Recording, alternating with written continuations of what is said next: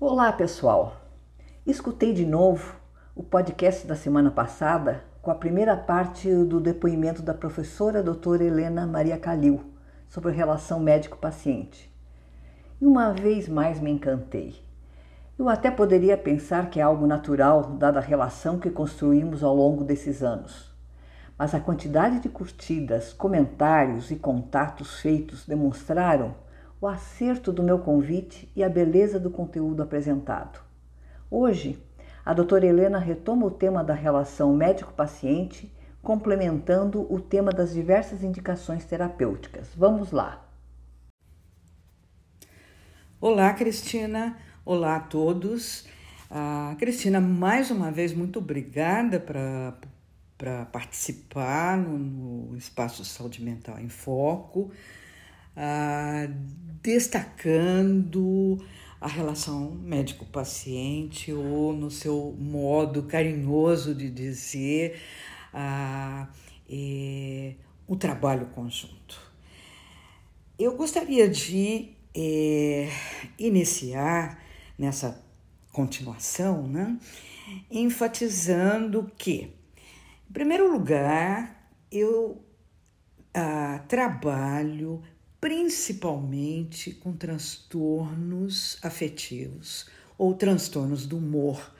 Ah, é, o significado, na verdade, é o mesmo, depende da classificação, no manual de classificação que se usa. Então, muito ou quase tudo do que eu falei na primeira parte, eu estava pensando nos transtornos do humor.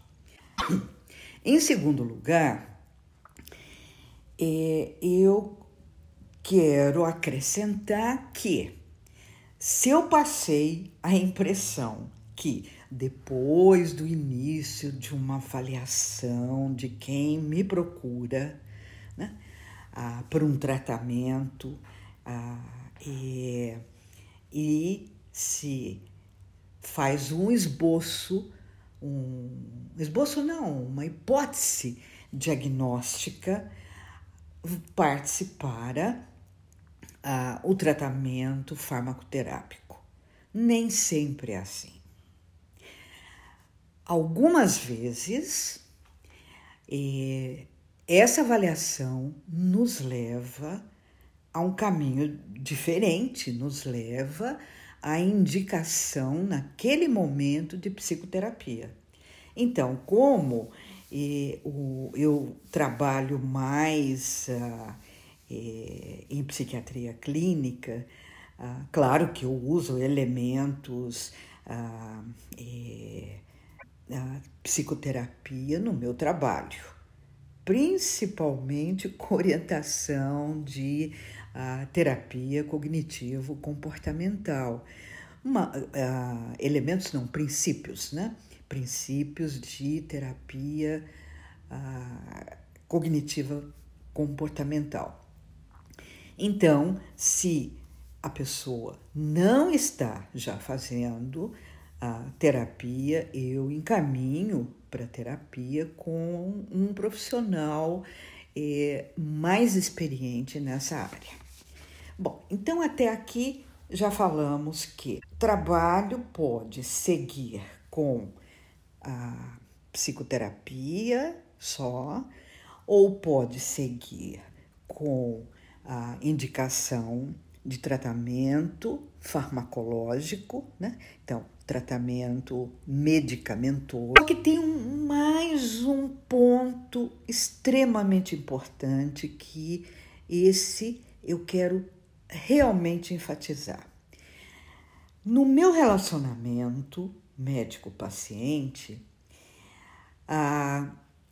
assim que ele vai se estabelecendo e a hipótese diagnóstica se consolidando, muitas vezes, muitas vezes não, aí eu já começo uma abordagem outra, que é a chamada é, a psicoeducacional.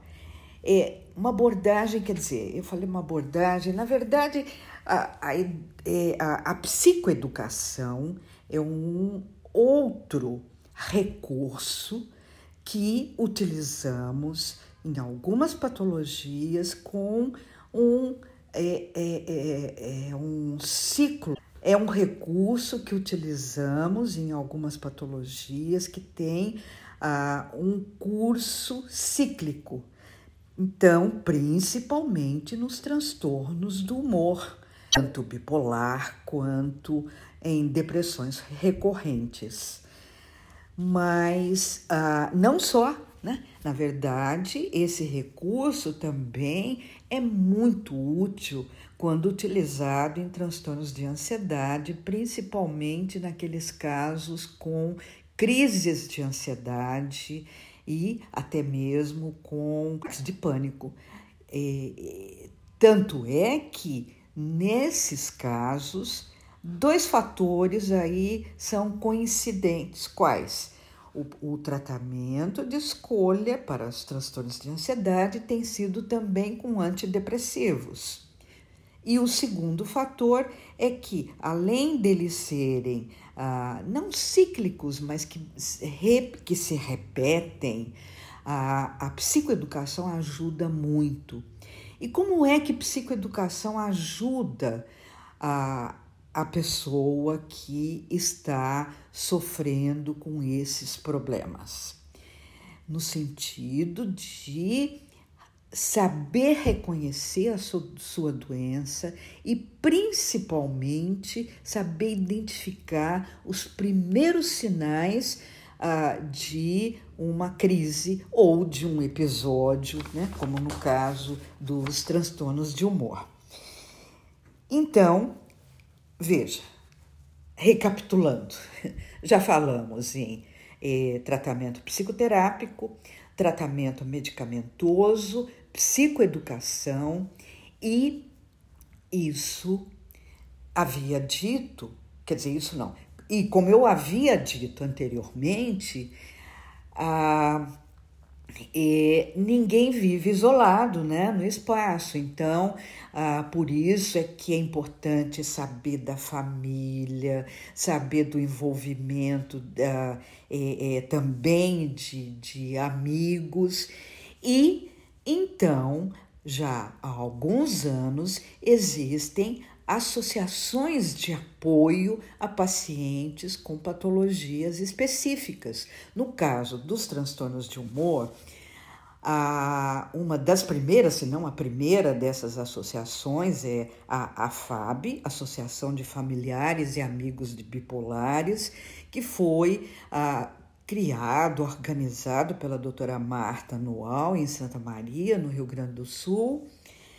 E ah, acho que pouco depois, ou mais ou menos na mesma época, o GRUDA, Grupo de Doenças Afetivas ah, do Hospital das Clínicas da Faculdade de Medicina da Universidade de São Paulo, e ah, também a ABRATA, Associação Brasileira de Amigos e Familiares ah, do, de pacientes com transtornos afetivos, né, transtornos do humor, e todas essas associações vêm fazendo ah, um trabalho muito importante. Já estão ah, atuando, como eu disse, repito, há anos.